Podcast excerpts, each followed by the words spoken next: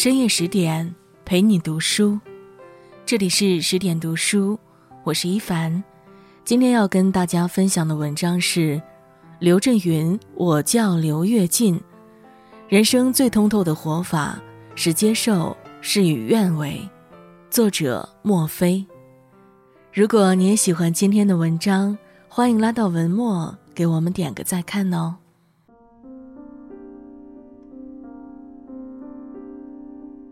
房产公司的工地厨子刘跃进丢了一个装着六万元欠条的包，在追小偷的过程中，他却阴差阳错的捡到了房产公司老总严格被盗的另一个包。刘跃进丢的包里藏着自己的全部身家和他对未来的所有期望，而他捡到的这个包里却藏着一个差点要了他命的惊天大秘密。刘跃进从一开始追捕小偷，到最后反被小偷、警察、富商、高官等各路人马一路追捕。他丢失的包是否还能找回？在羊入狼群般的境况下，刘跃进还能全身而退吗？在小说中，刘震云用独有的刘氏幽默写底层百姓的艰辛困苦，写上层人物的尔虞我诈。写遍世道的艰险，写尽人性的幽暗。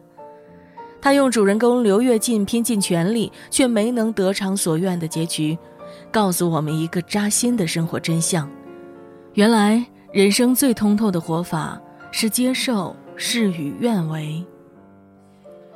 生活的常态往往是一地鸡毛。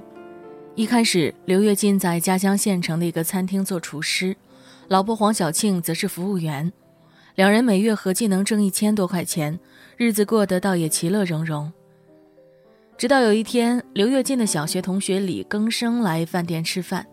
这个以前常常被刘跃进欺负的傻大个儿，如今却成了酿酒厂的大老板。李更生提议让黄小庆到自己厂里上班，每月能拿六百元的工资。夫妻俩一听，不禁满心欢喜。却不知道黄小庆这一去，就成了刘跃进噩梦的开端。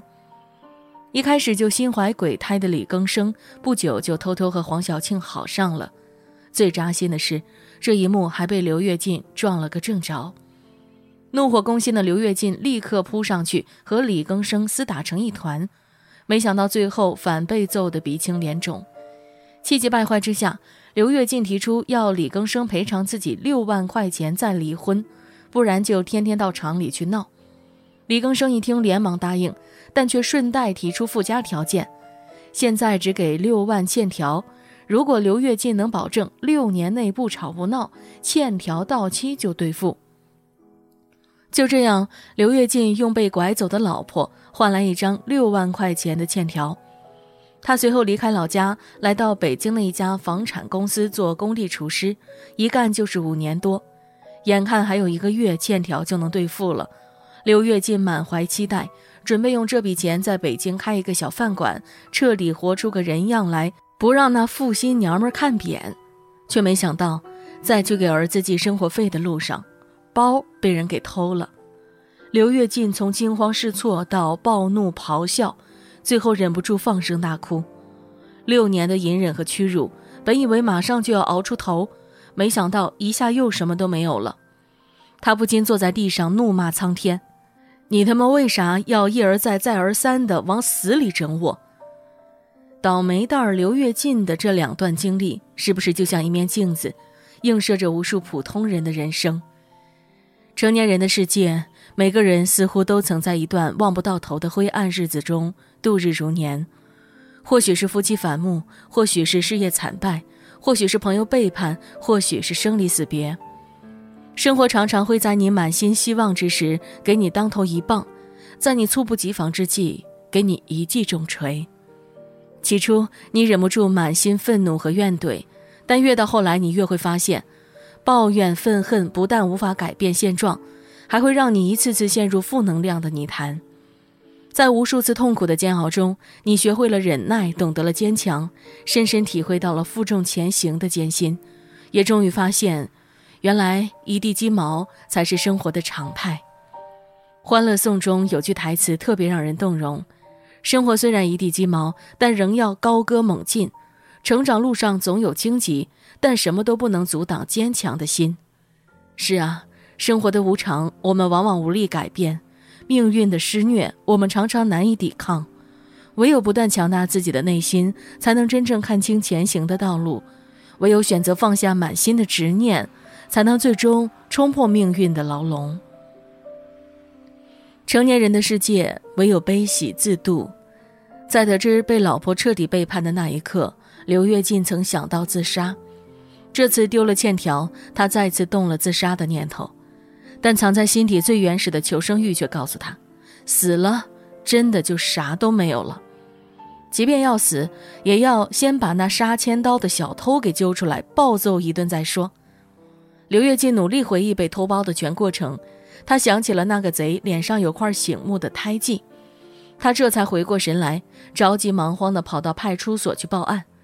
因为心里急，想要说的又太多，最后越说越乱。好不容易把案子讲完，警察却告诉刘跃进，前面还堆积着几个重案，只能回家等通知。刘跃进哪里等得了？他思来想去，想到了老乡韩胜利，这家伙是个偷东西的老手，跟这些贼应该熟悉。韩胜利趁机要刘跃进给他八个点的提成，但一听到被偷的地点，他就皱着眉说。那不是我的地盘我只能帮你找曹哥。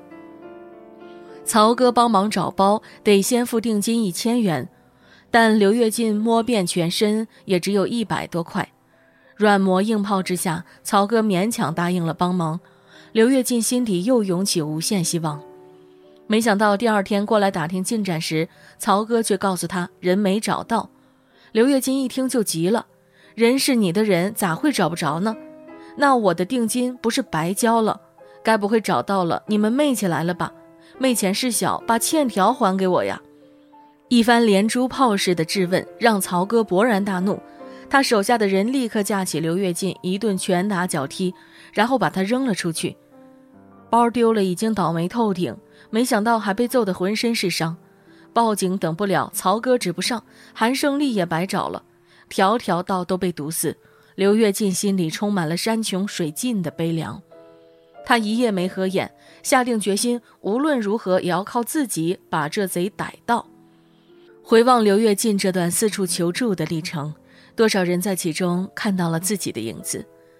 有人辉煌的事业在一夜之间坠入谷底，有人发现自己被多年好友无情背叛，有的人曾经深信不疑的爱情瞬间崩塌。有的人热衷运动健身，却突然查出身患重病。面对突如其来的困苦和打击，我们常常忍不住惊慌失措，逢人就诉说自己的不幸，希望获得安慰与帮助，但却不知你的刻骨之痛，也许只是别人的云淡风轻；你的焦头烂额，可能只是他人的无关痛痒；你的艰难处境，不但得不到期待的回应，反而转头成了别人的饭后谈资。就如哲学家亚当·斯密所说：“没有人真正可以对另一个人的伤痛感同身受。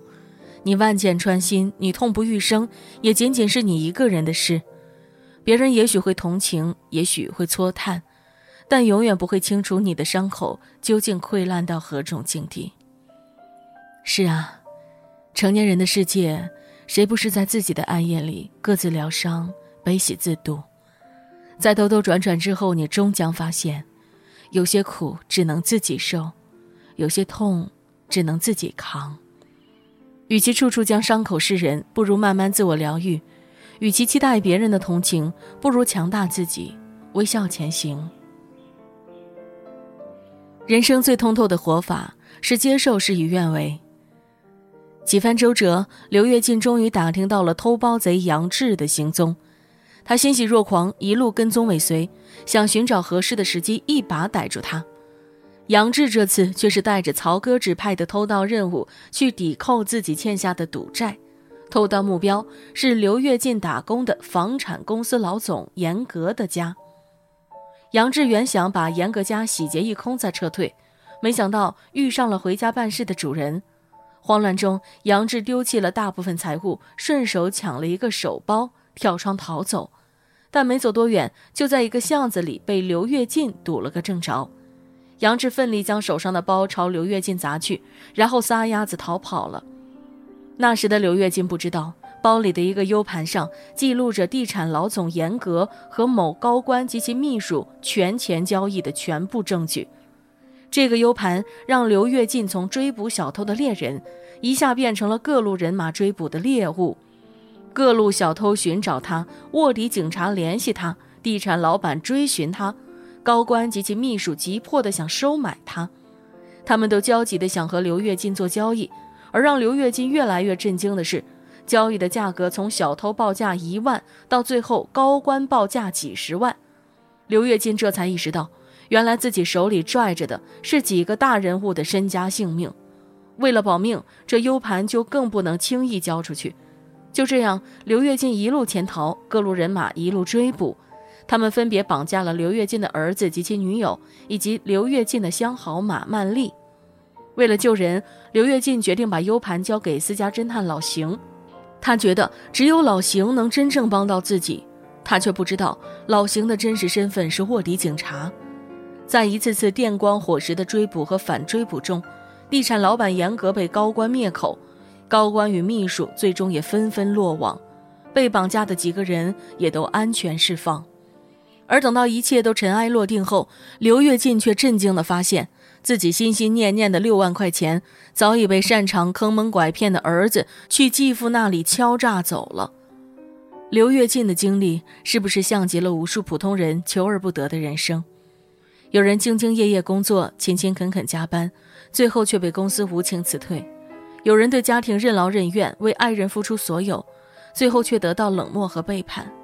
有人拼尽全力托举孩子读书，希望他能改变家庭命运，最终却得到一张退学通知单；有人拼搏大半辈子也没能实现财务自由，还发现自己病入膏肓。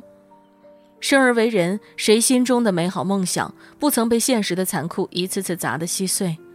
无论我们如何运筹帷幄、奋力拼搏，好像最后都抵不过一场命运的安排。起初，我们痛苦彷徨，我们愤恨绝望，但最后却往往发现，如果一味沉溺于伤痛与懊悔之中，那将永远逃不出厄运的轮回。唯有放下心中的执念，才能找到新的出口。能改变的就全力改变，无力改变的就试着接受。做人最难得是放下，而人生最通透的活法是终将接受事与愿违。心理学上有个著名的费斯汀格法则，指的是生活中的百分之十是由发生在我们身上的事情组成，而另外的百分之九十则是由我们对所发生的事情如何反应所决定。也就是说，当事情没有达到预期，甚至背道而驰时，我们是任由负能量爆棚、怨天尤人，还是去控制糟糕的情绪，其实都在我们一念之间。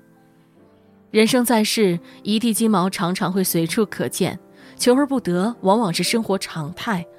如果放不下内心的执着，这一生就注定会过得特别辛苦。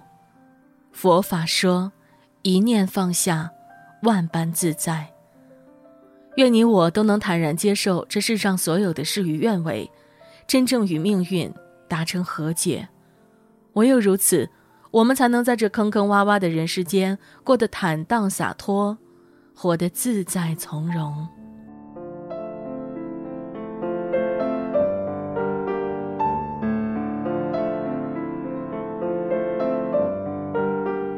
更多美文，请继续关注十点读书，也欢迎把我们推荐给你的朋友和家人，一起在阅读里成为更好的自己。